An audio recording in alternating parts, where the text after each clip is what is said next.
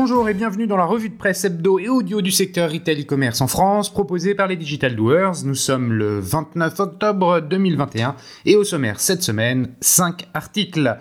Le premier, c'est la transformation durable des entreprises passe par la maîtrise de la data, l'omnicanal, la logistique et la confiance à lire dans les clés du digital. Euh, de euh, l'e-commerce mondial atteindrait les 910 milliards de dollars pour les fêtes de fin d'année, à lire dans e-commerce mag. Yuka, Buy or Not, ScanUp, quelles sont les conséquences des applications de consommation responsable sur l'économie?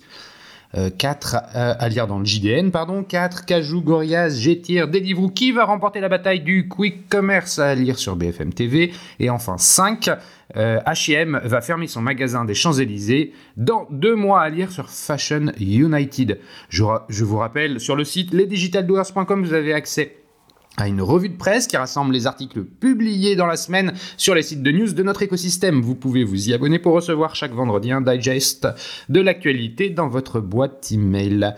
Euh, dans cette revue de presse, je vous lis sans interprétation une sélection de quelques articles qui m'ont semblé pertinents à partager. Cette semaine, je vous invite à écouter l'interview de Violette d'Orange et Jean Le Cam, célèbre navigateur. C'est un peu exceptionnel, mais Violette sera la plus jeune navigatrice de l'histoire à prendre le départ du Vendée Globe en 2020. Elle aura 23 ans. Elle court au bénéfice de la Fondation Apprenti d'Auteuil et Jean Le Cam lui apporte son soutien, entre autres en lui permettant de partir avec son bateau, le célèbre Imoca Hubert. Violette cherche des sponsors, j'ai donc décidé de l'aider en lui ouvrant mon micro. Bonne écoute, évidemment, toujours sans coupure. La transformation durable des entreprises passe par la maîtrise de la data, l'omnicanal, la logistique et la confiance. À lire sur lesclésdudigital.fr en date du 26 octobre 2021. En ouverture du salon One to One Retail e-commerce Monaco, Thomas Husson, VP analyste chez Forrester, livre son analyse du marché du retail et aborde des pistes pour une transformation durable. Les retailers naviguent aujourd'hui dans une mer agitée, pleine d'écueils et de courants contraires. Face à eux, les marques de plus en plus nombreuses à pratiquer la vente directe aux consommateurs, 14% des ventes de Procter Gamble passeraient déjà par le digital, des places de marché de plus en plus puissantes et des clients cherchant à expérimenter de nouveaux produits empreints de valeurs éthiques, bio, made in France, mais toujours vendus à des prix accessibles. Ces dernières tendances, parfois antagonistes, peuvent aussi se réconcilier avec la seconde main. L'économie circulaire sera au cœur des nouveaux modèles économiques et des nouvelles offres, souligne Thomas Husson. Euh, qui s'est exprimé en ouverture du salon One-to-One Retail e-commerce à Monaco. Le défi n'est pas simple car c'est tout le sourcing, la chaîne d'approvisionnement qui sont à revoir. Thomas euh, Husson cite des exemples, celui du groupe Seb qui a créé son label Eco-Design, lancé en Europe une gamme de produits éco-conçus et qui a inauguré un centre de réparation Réparseb. Nous irons de plus en plus vers des entreprises responsables. Aujourd'hui, il y a 300 entreprises à mission en France, comme le groupe Rocher, dont le dirigeant Brice Rocher préside cette édition du One-to-One. Il y aura aussi euh, de plus en plus de communication autour de ces enjeux. Comment dès lors se différencier, être authentique? interroge le consultant. Aigle, qui a lancé son offre de seconde main Second Souffle et a adopté comme signature Ne laissez que l'empreinte de vos pas, est mise en exergue. Il s'agit d'inspirer la confiance, d'attirer les consommateurs, mais aussi les bons candidats au recrutement pour nouer des liens de plus en plus forts avec ses fournisseurs grâce à des écosystèmes ouverts, des API pour partager des données sur les empreintes carbone. Après la révolution du numérique, arrive celle de la RSE. Les entreprises devront apprendre à valoriser les éléments non financiers. Il faut des dirigeants audacieux, insiste Thomas Husson de nouveaux modèles économiques. L'analyste euh, s'est aussi plongé dans les chiffres du e-commerce dont la croissance a explosé pendant cette crise sanitaire, mais qui a surtout bénéficié aux acteurs qui se sont transformés et aux GAFAM. 113 milliards de dollars de chiffre d'affaires au second trimestre et une augmentation de 27% pour Amazon avec le cloud et la publicité, rappelle Thomas Husson. La vague ne devrait pas s'arrêter, entraînant avec elle de nouveaux entrants sur le marché du paiement. Square s'est offert Afterpay pour 29 milliards de dollars ou de la logistique, tous les nouveaux acteurs du quick commerce. Les modèles économiques changent et d'ici 2025, les ventes en ligne pèseront près de 25% des ventes en Europe, tirées notamment par la croissance des ventes alimentaires hors alimentaire et voyage, elles atteindront une part de 35% des ventes retail en France. ce qui laisse encore 65% des ventes réalisées en magasin, rappelle Thomas Husson, estimant aussi que la place du mobile est encore sous-estimée dans le parcours. Les marques qui investissent dans la personnalisation de l'expérience client seront gagnantes à l'instar de Nike qui conçoit des boutiques considérées comme une extension de l'application et qui réalise 33% de son chiffre d'affaires via le digital et 50 espérés, 50% espérés en 2025. Les places de marché devraient, quant à elles, atteindre 5% du marché retail en France cette année, contre 8% en Allemagne, plus de 10% aux États-Unis et 25% en Chine. Elles continuent à croître.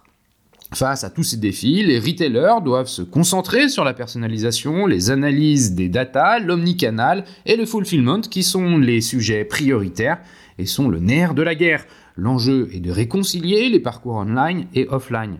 Et attention à l'effet de mode technologique, le défi reste de maîtriser la donnée et la logistique pour délivrer une expérience omnicanale, afin, enfin, pardon, la confiance est le nouvel avantage concurrentiel pour la transformation durable des entreprises, estime Thomas Husson.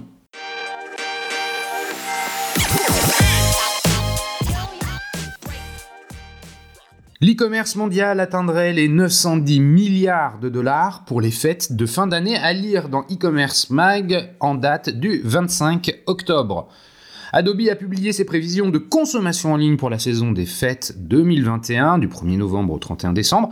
Les dépenses en ligne devraient atteindre 910 milliards de dollars cette saison en hausse de 11%.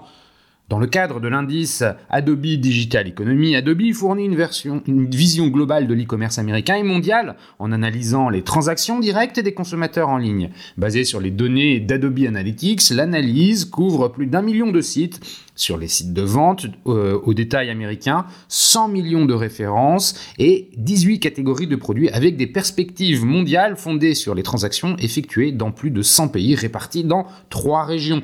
Adobe prévoit que les ventes en ligne des fêtes de fin d'année aux États-Unis atteindront 207 milliards de dollars.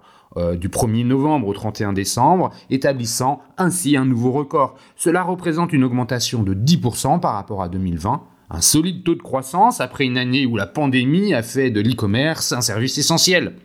À l'échelle mondiale, les dépenses en ligne devraient atteindre 910 milliards de dollars cette saison, soit une croissance de 11% d'une année à l'autre. Plus de 4 billions de dollars euh, seraient dépensés dans le monde en 2021. La Cyber Week, de Thanksgiving au Cyber Monday, devrait générer 36 milliards de dollars de dépenses en ligne, soit 17% de l'ensemble de la saison étudiée. La croissance faiblit légèrement néanmoins, puisqu'elle n'est que de 5% en glissement annuel sur cette période de 5 jours, soit moins que pour l'ensemble de la saison, qui est de 10% en glissement annuel. Le, Cyber Monday devrait générer 11,3 milliards de dollars, plus 4% par rapport à l'année précédente, et rester le jour le plus important de la saison et de l'année. Le Black Friday atteignant 9,5 euh, milliards de dollars, plus 5% par rapport à l'année précédente, et Thanksgiving 5,4 milliards de dollars, plus 6% par rapport à l'année précédente. Les trois principaux jours d'achat affichent une croissance toutefois inférieure à celle de la saison dans son ensemble. Les enjeux de la chaîne d'approvisionnement auront un impact sur la saison. L'augmentation de la demande des consommateurs pour les achats en ligne se produit alors que les détaillants doivent faire face à de graves problèmes de chaîne d'approvisionnement allant de l'encombrement des ports et des retards de cargaison euh, aux perturbations de la fabrication à l'étranger. Les consommateurs en, ressentent en effet, les effets par rapport à la période pré-pandémique, janvier 2020. La prévalence des messages de rupture de stock a augmenté de 172% à l'approche des fêtes de fin d'année. Adobe s'attend à ce qu'elle se maintiennent à ce niveau en augmentant pour certains produits tout au long de la saison. Sur les 18 catégories suivies par Adobe, l'habillement présente actuellement euh, les niveaux de rupture de stock les plus élevés, suivis par les articles de sport, les produits pour bébé et l'électronique. Les consommateurs américains paieront en moyenne 9% de plus pendant la Cyber Week cette année par rapport la dernière saison euh, fêtes. Cette situation est le résultat de euh, de remises moins importantes qui s'ajoutent à l'inflation de l'e-commerce qui a persisté tout au long de l'année. Adobe prévoit que les remises seront comprises entre 5 et 25% pour l'ensemble des catégories cette année, contre une moyenne historique de 10 à 30% Cette situation s'explique par le fait que les niveaux de prix euh, ont été élevés. L'inflation de l'e-commerce a été observée depuis euh, juin 2020, 16 mois consécutifs, avec des prix en ligne en hausse de 3% à l'approche des fêtes de fin d'année. Les années précédentes, les prix en ligne étaient en baisse de 5% en moyenne, en glissement annuel avant la saison des achats. Perspective sur l'achat immédiat et le paiement différé. Acheter maintenant et payer plus tard. Les consommateurs adoptent de nouvelles modalités de paiement comme, comme le Buy Now, Pay Later, comme moyen d'économiser des liquidités en cette période de fête. Les acheteurs l'utilisent pour des commandes de moins en moins coûteuses, la valeur minimale de la commande ayant baissé de 12% glissement annuel pour atteindre 225 dollars. 25% des personnes interrogées ont déclaré euh, l'avoir utilisé au cours des trois derniers mois. Les vêtements, cités par 43%, l'électronique par 33% et l'épicerie par 30%, étant les principales catégories. Le curbside pickup reprend la vedette. En décembre 2020, la collecte en point relais a été utilisée pour 25% de toutes les commandes en ligne. Les consommateurs cherchant des moyens plus sûrs de faire leurs achats. Pour la saison à venir, les retards sont susceptibles d'entraîner une recrudescence de cette pratique. Selon l'enquête, 65% des acheteurs s'inquiètent des retards d'expédition cette année. Cette tendance atteindra un pic entre le 22 et le 23 décembre, juste avant le réveillon de Noël, avec un taux record de, 45, de 40% des commandes en ligne et qu'il restera euh, à 25% jusqu'en novembre 2021. Alors que les consommateurs passent euh, plus de temps à la maison et s'assoient devant des ordinateurs pour le travail, la croissance des achats sur smartphone atteint un plafond. Adobe prévoit que les smartphones représenteront 42% des recettes globales cette saison, 86 milliards de dollars, soit une modeste augmentation de 5% par rapport à 2020. Achat frénétique. En moyenne, un consommateur euh, américain passera 12 heures complètes à faire des achats en ligne pendant les périodes des fêtes, pendant les heures d'or et euh, de l'e-commerce de, de 19h à 23h, euh, les acheteurs dépenseront près de 3 milliards de dollars en ligne en seulement 4 heures, soit 50% de plus qu'une journée complète typique en août 2021. À l'heure de pointe du Cyber Monday, de 20h à 21h, les consommateurs dépenseront plus de 12 millions de dollars chaque minute.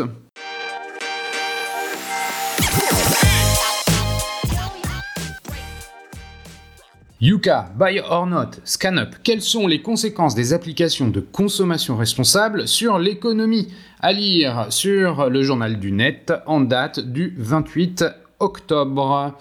Depuis plusieurs années, des applications de consommation responsable prennent une place importante dans les habitudes de consommation. En effet, les applications telles que Yuka ou encore Open Food Facts qui permettent de se renseigner sur les qualités nutritionnelles des produits alimentaires réunissent aujourd'hui jusqu'à 25% des consommateurs d'après une étude IFOP. Si au départ, ces applications avaient pour objectif d'informer la population sur le secteur agroalimentaire, ce nouveau besoin de transparence pourrait à l'avenir avoir un impact direct sur de nouveaux secteurs. Un positionnement qui fait parler de lui. En juin 2021, la startup Yuka a été condamnée en première instance par le tribunal commerce de Paris à la suite d'une plainte de la Fédération des entreprises françaises de charcuterie traiteurs pour pratiques commerciales déloyales et trompeuses. Ce groupe d'industriels de la charcuterie estimait que le mauvais score attribué aux produits contenant des nitrites et nitrates était injustifié. Une réponse judiciaire à contre-courant de la tendance générale à la responsabilisation des industriels. Car une autre démarche, plus constructive, pourrait également se développer entre industriels, applications et consommateurs. Face à cette tendance de fond, l'enseigne Intermarché a annoncé avoir reformulé 900 de ses recettes en supprimant 142 additifs. Plutôt que de s'en prendre aux messagers portant la voix des consommateurs, les acteurs de l'alimentation tendent donc progressivement à intégrer l'existence de ces outils dans leur stratégie pour préserver leur vente. Mais que se passerait-il si cette logique euh, de transparence s'étendait à l'ensemble des univers de produits? Mesurer les conséquences sociales et écologiques. L'extension de cette logique demanderait d'abord la définition de nouveaux critères d'évaluation potentiellement plus complexes à élaborer que les scores nutritionnels afin de mesurer les, les aspects comme l'impact écologique ou encore les pratiques sociales. Mais certaines applications ont ouvert la voie en intégrant un éco-score conçu en coopération avec l'ADEME en tenant compte de l'impact de produits en termes écologiques. L'application Buy or Not, quant à elle, relaie des appels au boycott liés à l'impact social des entreprises productrices emploi de personnes mineures, mauvaises conditions de travail, corruption, et prévoit euh, la création d'une rubrique proposant des produits alternatifs. Un autre critère potentiellement déterminant pourrait être la durée de vie et le degré de réparabilité des produits, à la fois moins cher sur le long terme et plus responsable écologiquement. Les produits les plus durables seraient logiquement préférés par les consommateurs. C'est selon ce principe que depuis début, pardon, début 2021, un indice de réparabilité a été créé par l'ADEME et rendu obligatoire pour les ordinateurs portables, les smartphones, les télévisions, les lave-linges à hublot, les tondeuses à gazon électrique. Dès 2022, il sera progressivement déployé sur d'autres équipements électriques et électroniques. Quel avenir pour le secteur de la tech? Rien n'empêcherait donc euh, que les mêmes méthodes d'évaluation s'étendent à d'autres secteurs industriels, comme ceux des produits technologiques. Mais certaines problématiques propres à ces autres marchés pourraient toutefois s'imposer. Si les alternatives écologiques et socialement responsables euh, sont particulièrement développées dans le domaine de l'agroalimentaire, ce n'est pas le cas de nombreux autres secteurs, comme l'informatique.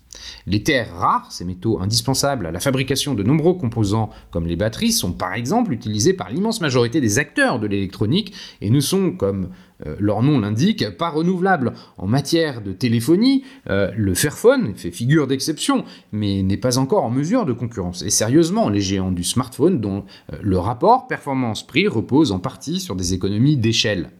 La transparence, un nouveau besoin sociétal. L'absence d'alternative pourrait, donc être un frein à la transformation des pratiques des industriels. Mais il est tout de même euh, probable que l'information diffusée par les applications de ce type entraînerait une prise de conscience d'une partie des consommateurs et pourrait donc accélérer le développement d'offres nouvelles, plus adaptées aux nouvelles exigences sociales et environnementales. Comme le bio en matière alimentaire, les offres nouvelles pourraient, du fait de leurs coûts de production plus élevés que ceux des offres traditionnelles, être plus chères et donc destinées dans un premier temps aux consommateurs à fort pouvoir d'achat. Les pratiques destructrices de l'environnement et socialement nuisibles ne sont en effet pas privilégiées par les industriels, enfin que dans l'objectif d'augmenter leurs marges et la compétitivité de leurs prix en faisant des économies. Mais les normes de production responsables écologiquement et socialement pourraient à plus long terme devenir un nouveau standard et se démocratiser, transformant ainsi, par le jeu de la concurrence et de la communication RSE, l'ensemble de ces marchés. C'est notamment en cela que l'application de cette exigence de transparence au prix pratiqué par les marques peut se révéler particulièrement décisive. En donnant aux consommateurs des données fiables et exhaustives sur les conditions de ces choix, les moteurs de recherche leur permettent de faire des choix plus éclairés en accord avec leurs valeurs. Affirmer son engagement RSE. En se démocratisant, les applications de consommation responsable ont ainsi gagné une véritable influence sur les choix des industriels, en s'étendant à l'ensemble des produits, cette logique de transparence pourrait ouvrir la voie vers un meilleur alignement des pratiques des producteurs et des distributeurs sur les exigences de leurs clients. Face à des politiques RSE tendant trop souvent vers le greenwashing et à réduire à de simples stratégies de communication, ces outils pourraient redonner un véritable contenu à l'idée de responsabilité sociale et environnementale des entreprises.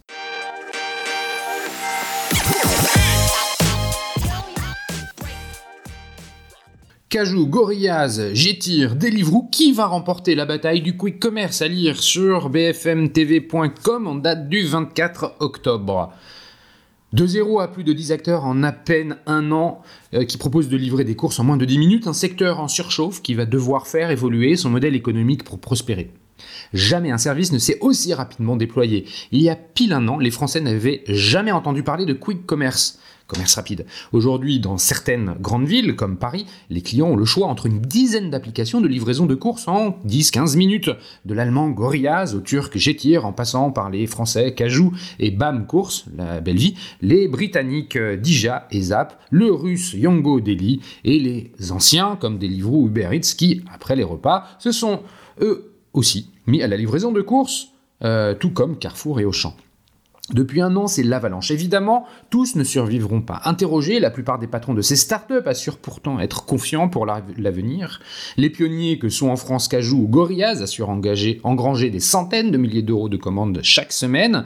Selon, selon Olivier Dovers, spécialiste de la consommation, le marché du quick commerce devrait représenter en 2021 100 à 150 millions d'euros en rythme annuel, soit une toute petite proportion du commerce alimentaire évalué à 4,7 milliards d'euros en 2020 euh, par Nielsen. Mais la demande semble être là, et ce alors que le service est tout nouveau et disponible seulement dans une poignée de grandes villes.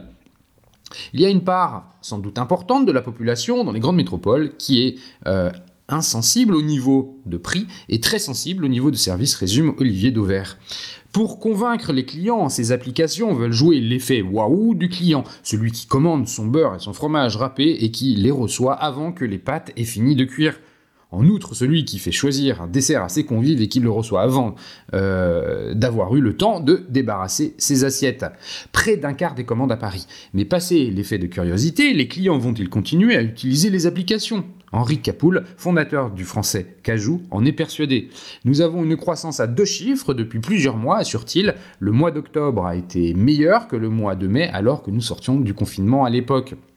En Ile-de-France, où se concentrent la plupart des nouveaux euh, acteurs, l'activité de cette catégorie est en forte progression selon les données de Fox Intelligence pour BFM Business. Cette catégorie représente 24,7% euh, des volumes d'achats alimentaires en ligne, derrière les grandes surfaces alimentaires, 47%, mais ces dernières sont en fort recul sur un an, moins 17 points, quand les startups de livraison rapide progressent, elles, de plus de 9 points.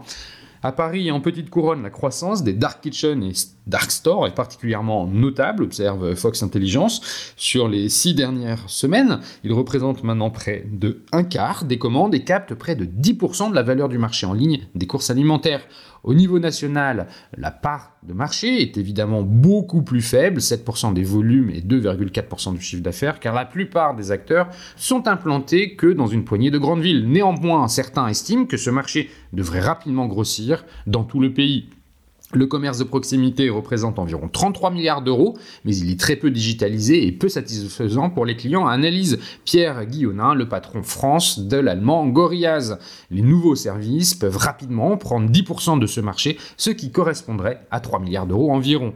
Reste que tous les acteurs ne survivront pas. Dans le digital, la logique est le winner takes all, résume Olivier Dauvert. Il y a beaucoup moins d'acteurs, il y aura beaucoup moins d'acteurs à l'avenir et ça va se jouer sur quatre critères. Le cash, pour survivre au coût, la capacité à tenir la promesse de livraison rapide, la qualité des produits frais livrés et l'équilibre entre la largeur de l'offre et la productivité. Le premier critère sera évidemment la capacité financière à supporter euh, le plus longtemps possible un modèle économique non rentable. La livraison est en moyenne facturée 2 euros aux clients. Or, les livreurs, tous en CDI, coûtent aux alentours de 18 euros de l'heure, charge comprise, aux plateformes. Pour rentabiliser la livraison, chacun devrait réaliser 9 livraisons par heure, ce qui semble pour l'heure impossible. Euh, sur la capacité à tenir, trois acteurs semblent les mieux placés. L'allemand Flink, qui a levé en juin 240 millions de dollars, le turc Getir, qui a levé de son côté 550 millions de dollars et qui est le pionnier de ce marché avec ses 6 ans d'existence. Et enfin l'autre allemand Gorillaz qui vient de son côté de lever 1 milliard de dollars et qui se présente comme le leader européen du quick commerce. Cajou s'appuie sur Carrefour le français Cajou, avec ses 40 millions d'euros levés, paraît pour le moment distancé par les trois mastodontes. Pourtant, son patron assure détenir une botte secrète, son partenariat avec Carrefour. Le géant français a fait partie de la levée de fonds estivale et a conclu un partenariat avec la start-up. On a accès à leur centrale d'achat pour négocier de meilleurs prix. On a accès à des mini-entrepôts intermédiaires dont nos concurrents ne disposent pas, ce qui nous fait gagner 3 à 4 jours euh, de DLC, la date limite de consommation, sur les produits frais. Détail Henri Capoul. Avec Carrefour, on y gagne économiquement et on y gagne en qualité. Grâce à ce partenariat, Cajou espère aller plus vite que ses concurrents sur la voie de la rentabilité pour financer son développement à l'international. Nous avons 80 salariés pour 20 entrepôts, explique Henri Capoul. Notre structure est plus légère, nous brûlons moins de cash que les autres. En comparaison, son concurrent, Gorillaz, qui est à la tête de 22 dark stores, emploie déjà des centaines de salariés dans l'Hexagone, 15 à 30 personnes par magasin. Des promos pas très légales. Arrivé plus tardivement en France, mais déjà présent dans 8 pays, bientôt 9 avec les États-Unis, le turc Getir fait un peu figure de géant qui pourrait mettre tout le monde d'accord. D'abord, par sa capacité financière, avec 7,5 milliards de dollars, la start-up est la plus valorisée du monde sur son marché, mais aussi par son ancienneté. Nous sommes sur la voie de la rentabilité, assure un porte-parole de Getir en France. Notre expérience a montré que ces objectifs sont tout à fait réalisables et qu'il ne s'agit pas de savoir si, mais quand. En ce qui concerne les fusions et acquisitions, nous avons déjà commencé à les voir sur le marché. tenir longtemps sans gagner d'argent, mais aussi grossir le plus vite possible pour ne pas être avalé par un concurrent. Pour acquérir de nouveaux clients, les plateformes semblent dépenser des sommes importantes. 15 euros offerts pour un panier à 20 euros, 10 euros de réduction sur les 10 prochaines commandes, livraison offerte sur les 4 prochaines commandes. Voilà des exemples réels de promos proposés par ces différentes euh, plateformes pour convaincre et fidéliser les clients. Outre le fait que ces promotions ne semblent pas tout à fait satisfaire euh, à la loi Egalim, elles rendent euh, encore plus complexe la course à la rentabilité. Il faut aller le plus vite possible et pour ça, il faut beaucoup dépenser, résume Frank Rosenthal, expert en marketing du commerce. Mais il y a un public pour ces services et à partir du moment où il y a un marché, un modèle économique sera trouvé. Ça peut passer par un assortiment plus important pour faire monter le panier moyen qui est actuellement de 25 euros, par des frais de livraison dynamiques qui changent selon l'heure ou d'autres choses encore. La bataille du quick commerce ne fait que commencer.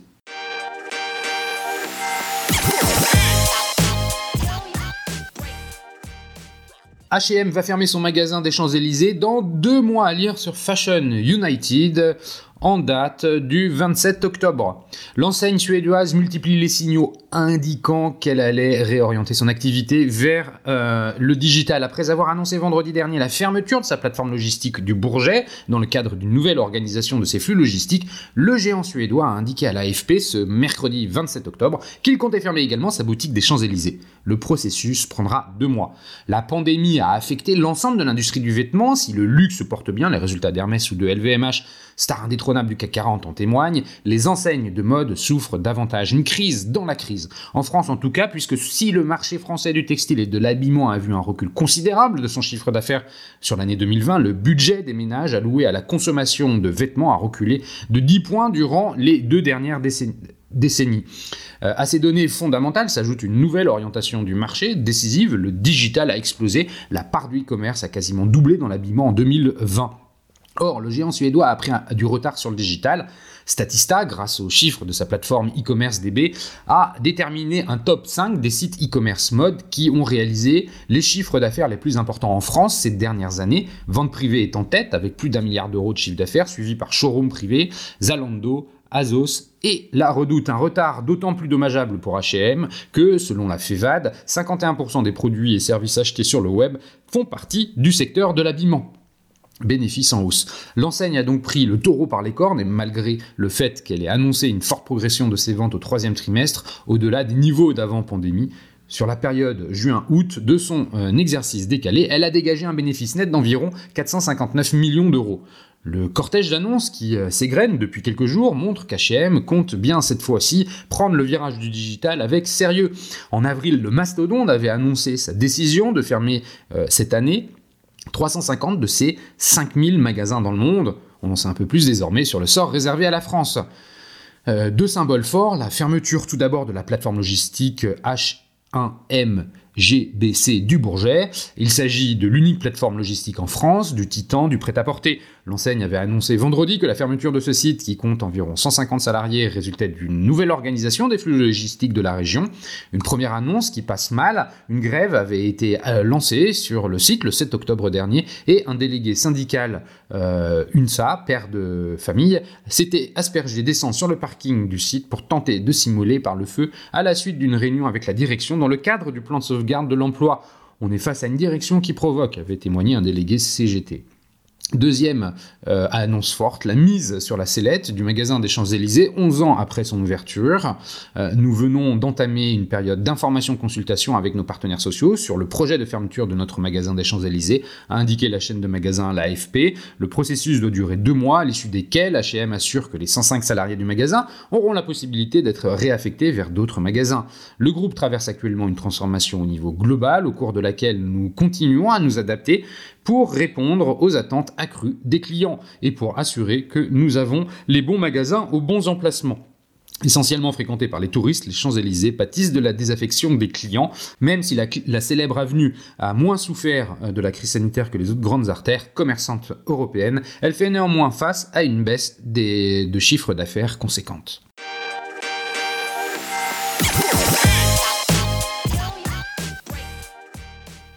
Et voilà, c'est fini pour cette semaine. Merci de m'avoir écouté. N'oubliez pas de vous abonner à la revue de presse sur le site lesdigitaldoers.com. Si vous aimez l'exercice de cette revue de presse, Retail e-commerce dans sa vision audio, n'hésitez pas à me le faire savoir en m'envoyant des messages sur LinkedIn et mieux encore en la faisant connaître autour de vous. Enfin, un dernier message d'auto-promo avec les Digital Doers. Je produis des chaînes de podcasts thématiques sur les, pour les prestataires de services de notre écosystème. Donc, si vous souhaitez animer la prise de parole de votre marché, c'est l'occasion d'inviter des clients et des prospects à venir converser avec vous autour de votre proposition de valeur. Vous êtes intéressé, alors contactez-moi. D'ici là, portez-vous bien et à la semaine prochaine.